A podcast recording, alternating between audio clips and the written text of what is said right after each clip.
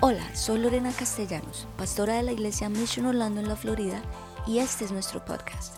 Esperamos que a través de esta palabra seas motivado, inspirado y que conozcas más a Jesús. Este es el mensaje de hoy. Y hoy te quiero hablar acerca del tema libres de la comparación, libres de la comparación. Les quiero hablar primero de una fábula que escuché que es el cuervo y el cisne. Una vez había un cuervo muy feliz volando por todo lado y estaba feliz de la vida volando por todo lado, hasta que un día había un cisne y el cisne se veía muy bonito, todo de un color y él decía, wow, qué cisne tan bonito. Y fue hasta donde estaba el cisne, este cuervo fue hasta donde estaba el cisne y le dijo, wow, tú eres muy bonito, ¿cómo te sientes? Y el cisne le dice, yo estaba muy feliz de ser un cisne hasta que yo vi al loro. Y el loro tiene dos colores. Entonces yo dije, no, ese loro es mucho más bonito que yo. Entonces el, el cuervo ahí se fue hasta donde estaba el loro. Y le dice, pregunta al loro, wow, loro, tú eres muy, muy hermoso, muy bonito, tienes dos colores, ¿cómo te sientes? Y, y el loro dice, yo estaba muy feliz también de ser un loro muy hermoso hasta que yo vi al pavo real. No, y el pavo real tiene muchos colores y todo el mundo va a verlo. ¡Wow! Entonces este cuervo fue hasta el zoológico y en el zoológico fue y habló con el pavo real y le dijo, wow, pavo, tú eres súper hermoso, mira todos los colores que tienes, miles de personas vienen acá a verte, ¿cómo te sientes? Y él dijo, yo estaba muy feliz de tener todos estos colores, de que muchas personas vinieran a verme, pero me doy cuenta que estoy en una jaula. Así que me gustaría ser el cuervo que está libre por todo lado, volando, y no está en una jaula. Y ese es nuestro problema también como seres humanos, que creamos comparaciones innecesarias y no valoramos lo que Dios nos ha dado a nosotros y como Él nos ha hecho. Así que aprende a ser feliz con lo que tienes y no con lo que no tienes. Así como el cuervo, que descubrió poco a poco hasta que vio, por lo menos soy libre de hacer lo que yo quiero. Y es muy fácil poder compararnos hoy en día. Hoy tú simplemente vas a las redes sociales y empiezas a compararte. ¿Cuántos ven que mucha gente hoy por alguna razón le gustan las fotos de, los pies, ¿no es cierto? Entonces, así, en el pie y la, y la piscina o bueno, la playa, está como de moda los pies. Entonces tú vas y miras los pies, puede que sean bonitos o no, o los zapatos, lo que sea.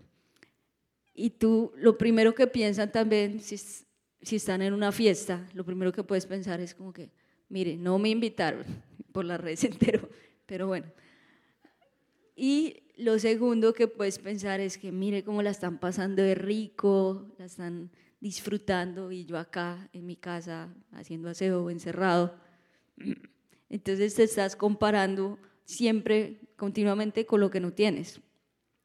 Vas a escribir ahí en tu guía, donde comienza la comparación, el contentamiento termina donde comienza la comparación, el contentamiento termina. Tú estás feliz de la vida con tu casa, tú estás feliz de la vida con tu carro, con tus estudios, con lo que has alcanzado, hasta que miras el de al lado, hasta que miras el compañero. Y, y es muy fácil uno estar comparándose con otras personas. Pero ¿saben? Nosotros nos estamos comparando con lo que las otras personas están resaltando de sus vidas. O sea, ellos lo que están poniendo en las redes y todo esto, están poniendo es los highlights, lo, por resaltar, por así decirlo. Nadie pone como el fracaso o los, todo lo que tuvieron que pasar para ver hoy este logro. Entonces tú, tú estás comparando tú detrás de escenas con los highlights de otra persona, con lo que es otras personas están resaltando y por eso muchas veces te sientes así mal. Segunda Corintios 10, 12 dice, ah, no se preocupen, no nos atreveríamos a decir que somos tan maravillosos como esos hombres que les dicen qué importantes son, pero solo se comparan el uno con el otro, empleándose a sí mismo como estándar de medición. Qué ignorantes. O sea, acá el apóstol Pablo está diciendo, estas personas del mundo todo el tiempo se están comparando entre ellos dos, pero no tienen ningún estándar de, medición en Cristo. O sea, si estas personas no viven vidas en Dios, ¿qué les hace creer a ellos que son mejores o peores que otros? Sus propias conciencias. Entonces, por eso él le dice, esas personas son súper ignorantes. ¿Qué ignorantes? Esa no es la manera de vivir. Ahora les quiero decir, la comparación te puede hacer sentir superior o inferior. Y ninguna de las dos agrada al Señor la comparación te puede hacer sentir superior o inferior y ninguna de las dos honra al Señor. Y es, está mal de las dos maneras, porque uno casi siempre lo está mirando desde la perspectiva es que si yo me siento menos está más, pero si tú te sientes más, también está mal. Las dos están mal. Entonces tú tal vez aún del Día del Padre o el Día de la Madre, hoy que estamos en el Día del Padre, tú puedes estar comparándote como que, wow, mira lo que le hicieron a, a mi amigo, a mi hermano, mira toda la familia, la esposa le llevó desayuno en la mañana, los hijos se ven perfectos, le cantaron una canción al lado, wow, qué increíble. Y yo, no, ni se acordaron de mi día. Entonces es como que te estás comparando con todo eso. Pero les digo, no hay ganadores en la comparación. Ninguna de las dos honra al Señor. Y hoy en día estamos en la tierra del más, todo el tiempo. ¿Quién es el más rápido? ¿Quién es el más fuerte? ¿Quién es el más guapo? ¿Quién tiene más seguidores? ¿Quién puede alcanzar más dinero? Y estamos en la tierra de más, más, más, más. Y una competencia todo el tiempo. Y la Biblia nos relata de una competencia también que la vemos en dos discípulos de Jesús, que son Pedro y Juan que los dos son tremendos hombres de Dios, pero si uno se pone a, mirarlo desde la perspectiva de los otros discípulos de Jesús, pueden como que irritarse un poco. Entonces, por ejemplo, Juan, cuando él habla acerca de sí mismo, él habla acerca de sí mismo en tercera persona, ¿no es cierto?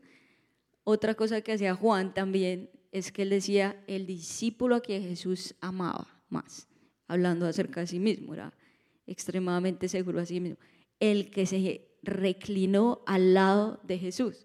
Entonces, si tú te pones a pensar, los otros escuchando a Juan, yo soy el que Jesús más ama, yo soy el que estoy al lado de Jesús, yo soy, pues tal vez eso puede generar un poco de competencia. Y me impacta como el día en que Jesús resucitó, Juan relata la historia del acontecimiento más grande de la historia, que es la resurrección, pero él también dice la competencia que había entre Pedro y Juan, entre ellos dos. Entonces miremos Juan 20, del versículo 2 al 8, que dice, así que fue corriendo a, ver a Simón Pedro y al otro discípulo a quien Jesús amaba, o sea, él, hablando de él. Y les dijo, se han llevado del sepulcro al Señor y no sabemos dónde lo han puesto. Pedro y el otro discípulo se dirigieron entonces al sepulcro. Ambos fueron corriendo, pero como el otro discípulo corría más a prisa, fue Pedro, que Pedro llegó primero al sepulcro.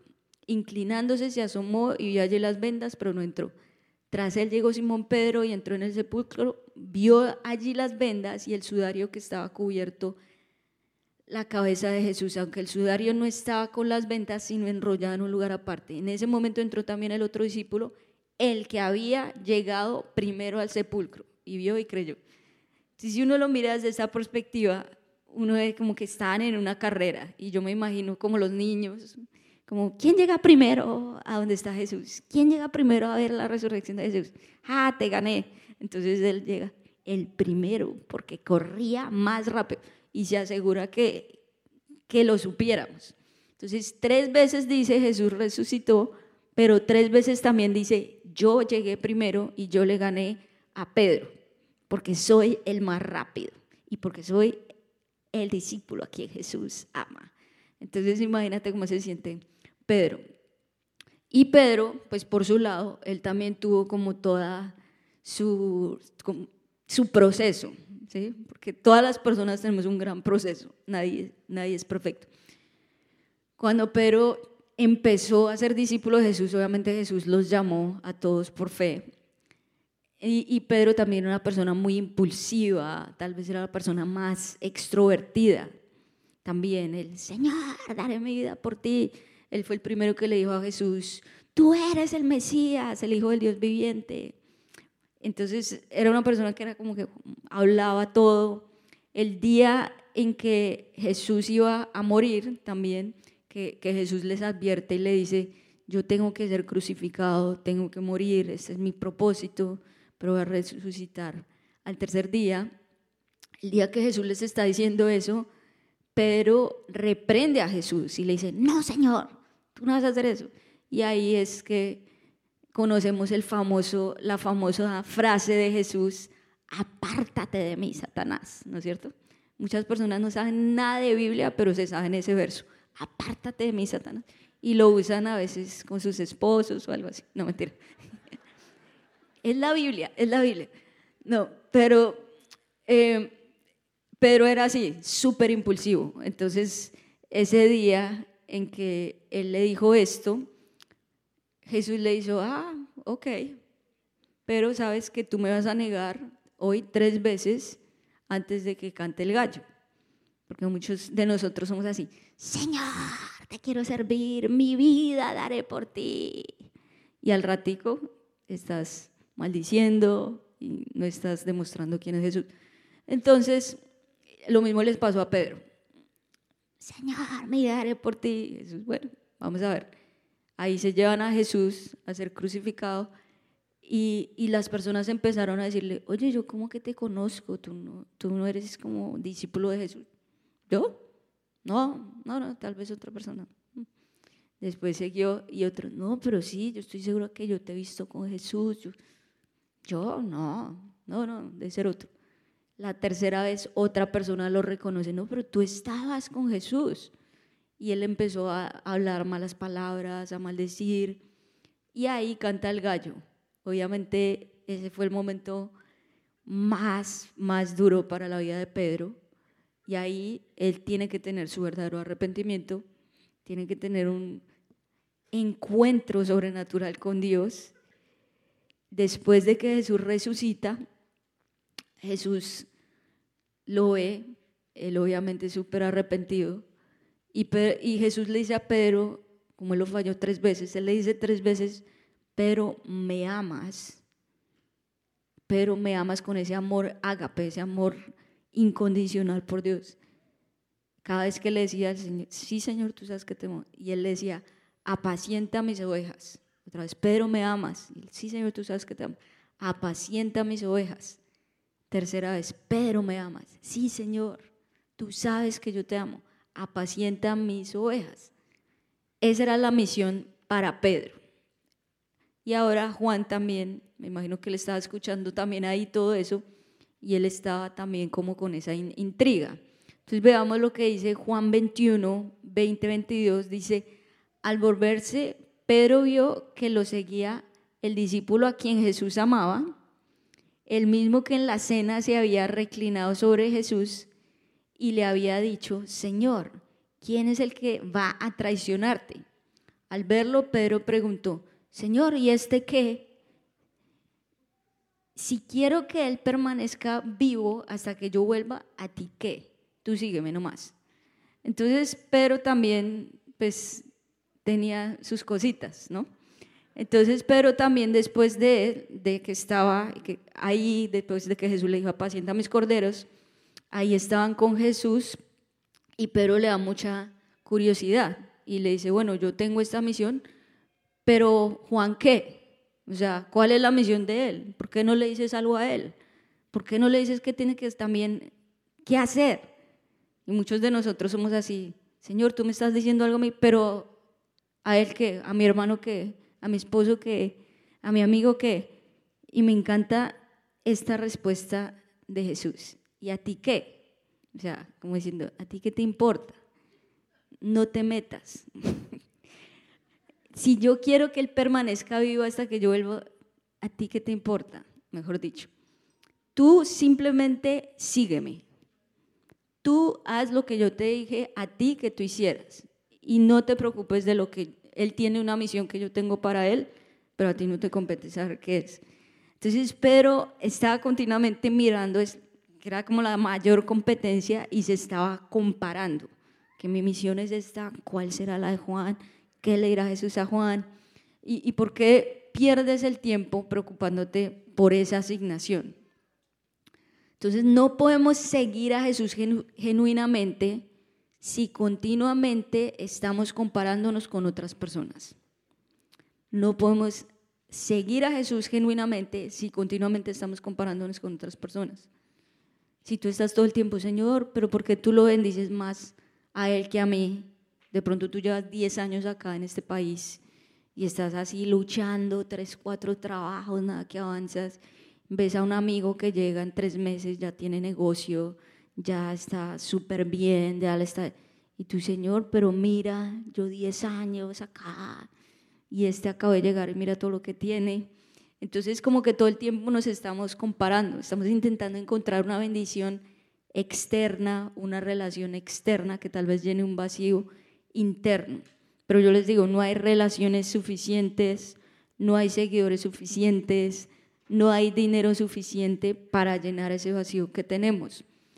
Y hoy me quiero tal vez meter un poquito en tus asuntos, en los asuntos de algunos de ustedes, Muchos de ustedes tal vez están viviendo para ese padre que ya no está vivo.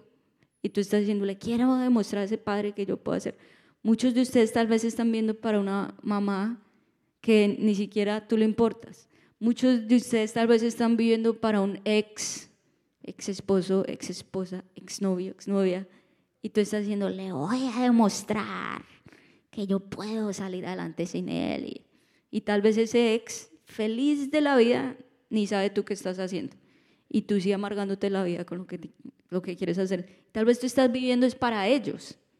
Pero si tú eres cristiano, tu misión es vivir para Cristo. A ti solo te debe importar lo que piensa Jesús de ti.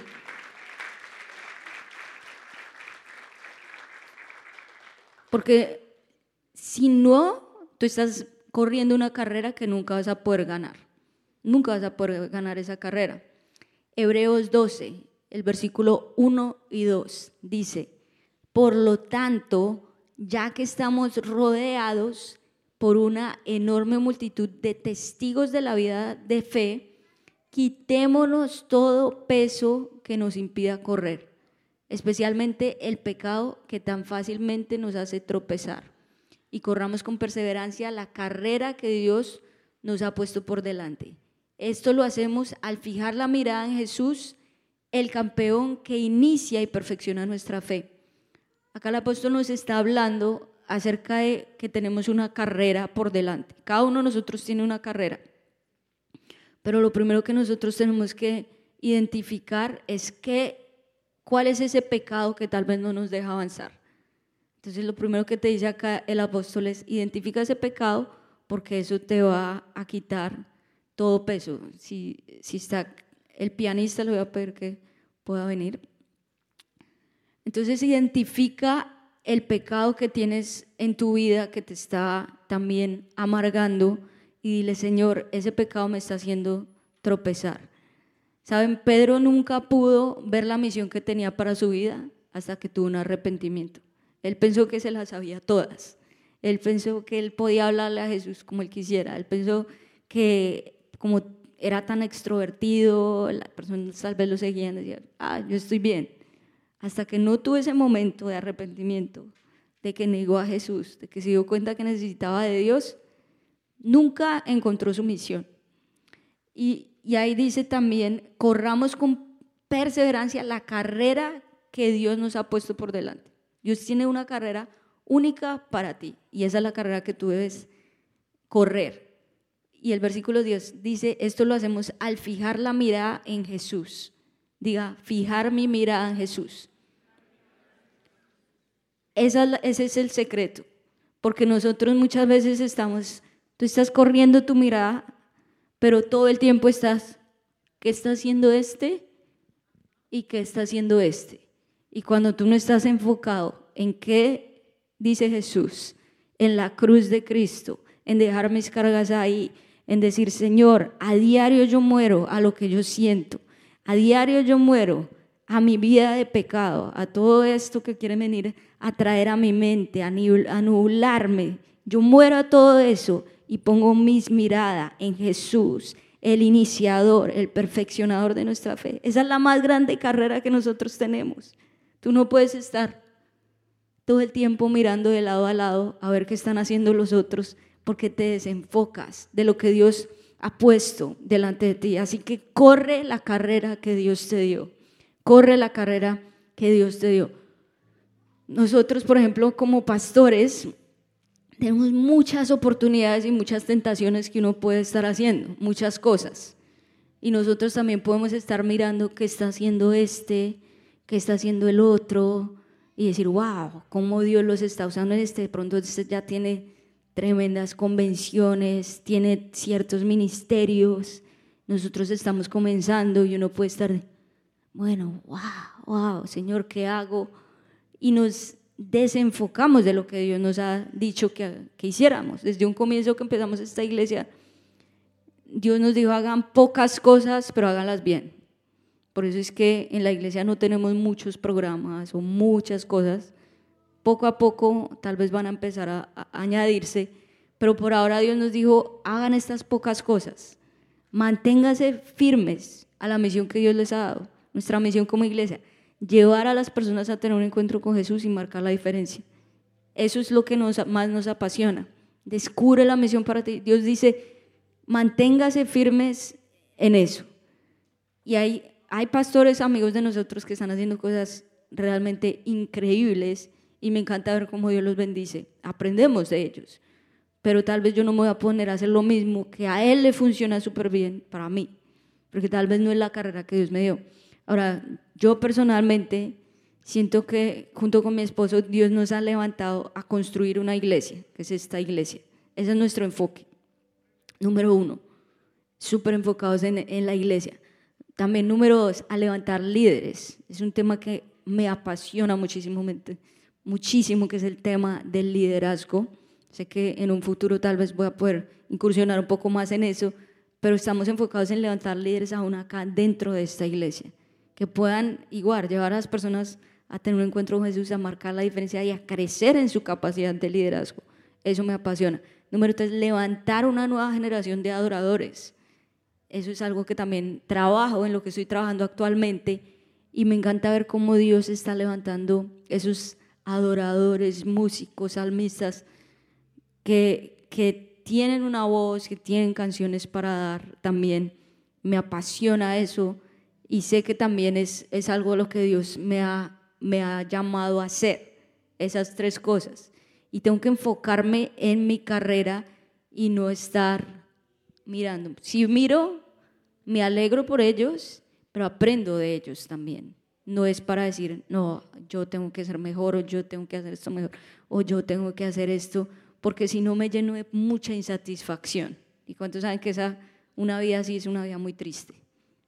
Cuando estás comparando lo que, lo que no tienes todo el tiempo. Ahora, no sé en qué área de tu vida tú estés, en qué campo. Tal vez tú estés en el campo de los negocios. Tal vez no tienes el, negocio más grande, pero Dios te dice, lleva ese negocio pequeño con integridad y ser fiel ahí. Y tú dices, gracias Señor, esa es la carrera que yo tengo. Tal vez no tienes una casa súper grande, pero tal vez Dios te dice, estás, es, este es el momento para estar con tus hijos en casa y educarlos. Esa es tu misión. Y tú dices, amén Señor, yo tomo esa misión y es, es la carrera que Dios te dio. Y si otras personas hacen otras cosas, tú vas a decirle, amén. Tal vez no tienes un ministerio público, un ministerio grande, pero tú dices, tengo y sirvo en un grupo Go, apoyo en un grupo Go y estoy marcando la diferencia en estas personas. Y estás haciendo algo increíble.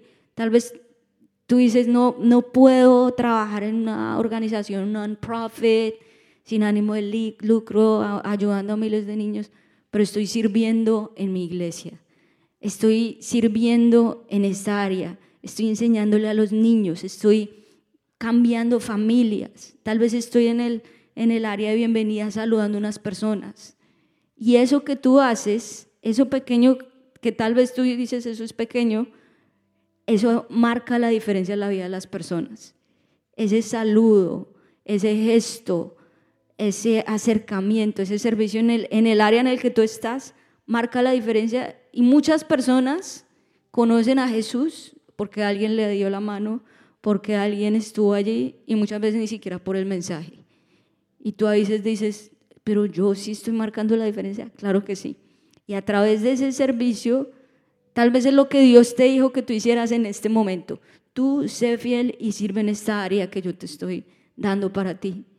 Y no estés a lo que estén haciendo otras. Entonces, tu carrera es diferente tal vez a los de los demás. Tal vez tu carrera en este momento termina la universidad, guárdate en santidad, no estés saliendo con cualquier persona, espera al hombre, a la mujer de Dios que tiene para ti y esa es tu carrera en este momento. Y tú dices, amén, Señor, me voy a dedicar a esta carrera. Recuerden, no hay ganadores en la comparación. No hay ganadores en la comparación. La comparación te hace sentir superior o inferior y ninguna de las dos honra al Señor. Ninguna de las dos está bien. Entonces, ¿quién define tu valor? Jesús.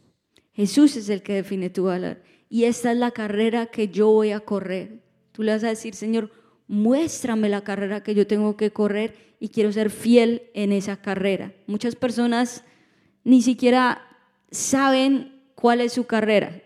Yo les digo personalmente, yo nunca me imaginé el, ser pastora o el estar hoy acá predicando, no era parte de mis sueños. Yo siempre me visualicé mucho más en la música pero yo sí le agradezco a ciertas personas que creyeron en mí. Cuando yo ni siquiera, mm", entonces me dijeron, lidera un grupo Go, ¿por qué no lo haces? ¿Por qué no sirves en esta área? ¿Por qué no ayudas? Y me fueron entrenando, porque muchas veces es así, tú no sabes el don que tú tienes, hasta que tal vez alguien te dice, ven y sirves conmigo, ven a este lugar, y tú dices, pero yo, yo, ¿cómo yo voy a...? tal vez hablar o cómo yo voy a enseñar o cómo yo voy a servir en esta área, cómo yo me voy a preparar. Y ellos dicen, sí, tú, tú puedes hacerlo. Y yo agradezco al Señor por esas personas que creyeron en mí y que me dijeron, ven, hazlo. Y a medida que empecé a hacerlo, a medida que empecé a, a estar involucrada en el área del liderazgo y de todo esto, dije, wow, me encanta esto. Y antes, nunca. Entonces lo mismo, Así que por eso, si tienes la oportunidad de ir a descubrir tu misión, de empezar a descubrir los dones que tal vez están bien escondidos y que tú no tienes ni idea que los tienes. Y tú tal vez dices, pero yo en servir en ese equipo, pero yo no tengo ni idea. No te preocupes, nadie sabe, pero por eso te entrenas. Y después dices, wow, nunca me imaginé que Dios me pudiera usar así. Saben, en la iglesia tenemos 22 equipos. Hay muchos equipos en los que tú puedes servir. Gracias a Dios, nuestra iglesia hasta el día de hoy va bien, pero yo sé que si tú haces parte, si tú pones tus dones, tus talentos, le iría mucho mejor. Tú tienes mucho para aportar, tú tienes mucho para dar, así que cree, cree, cree que este es el momento de Dios para ti y que tú tienes una misión muy grande. Dale un fuerte aplauso al Señor si tú lo crees.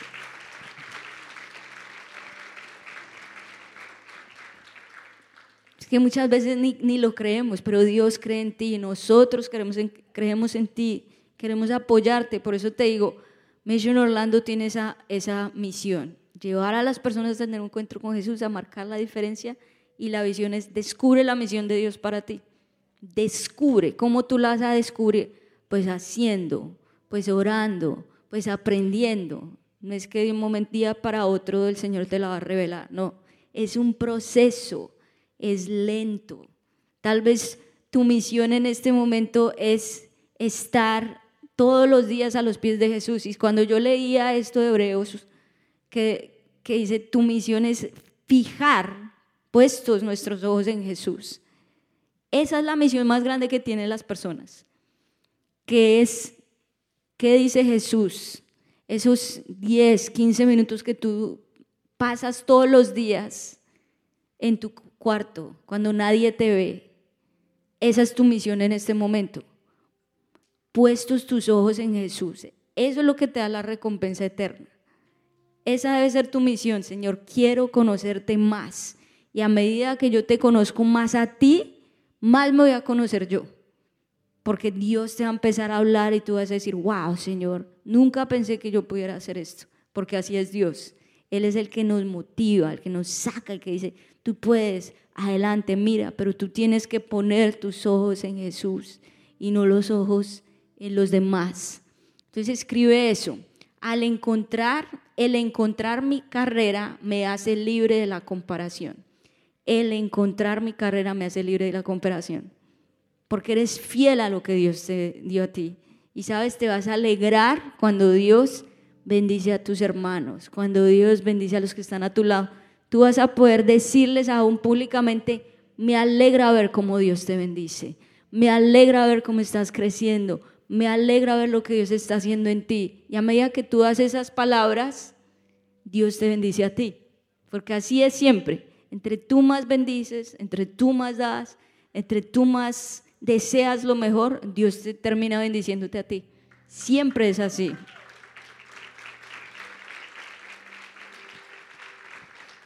Y ponte a pensar, ahí, ahí, en la guía hay un espacio para que tú escribas cuál es mi carrera. Y como les digo, es un recorrido que no tal vez de un momento para otro Dios te lo va a revelar, pero es una búsqueda y tienes que escribir y tienes que buscar la palabra de Dios y ahí vas a poder encontrar tu carrera y tu misión. Y tu misión. Dile, yo lo creo. Dile una vez más, yo lo creo. Gracias Señor por escogerme a mí. Vas a colocarte en pie y vamos a orar para ser libres de la comparación. Mira a Jesús y dile gracias Señor por creer en mí, aun cuando yo ni siquiera creí. Tú me escogiste, Señor, y tú me diste una misión más grande, Señor. Y pídele al Señor, no me quiero desviar de esa misión que tú me has dado. No me quiero desviar, Señor, de ese propósito que tú me has dado, Señor sino quiero confiar en ti, Señor. No quiero todo el tiempo estar tal vez en esa rivalidad, en ver que, lo, que no tengo, lo que sí tengo, lo que Él tiene, lo que no tiene, Señor, sino quiero ser agradecido con lo que tú me has dado hasta el momento. Quiero ser agradecido con lo que tengo, Señor, porque si lo tengo a ti, lo tengo todo, Señor. Hay personas que pasan toda su vida y nunca conocieron a Cristo, pero yo tengo el privilegio de conocerte a ti, Señor. Y te doy gracias por esto, Señor, porque es el regalo más grande que puede tener una persona, Señor. Y tú me escogiste a mí para hacerlo, Señor. Gracias, Señor.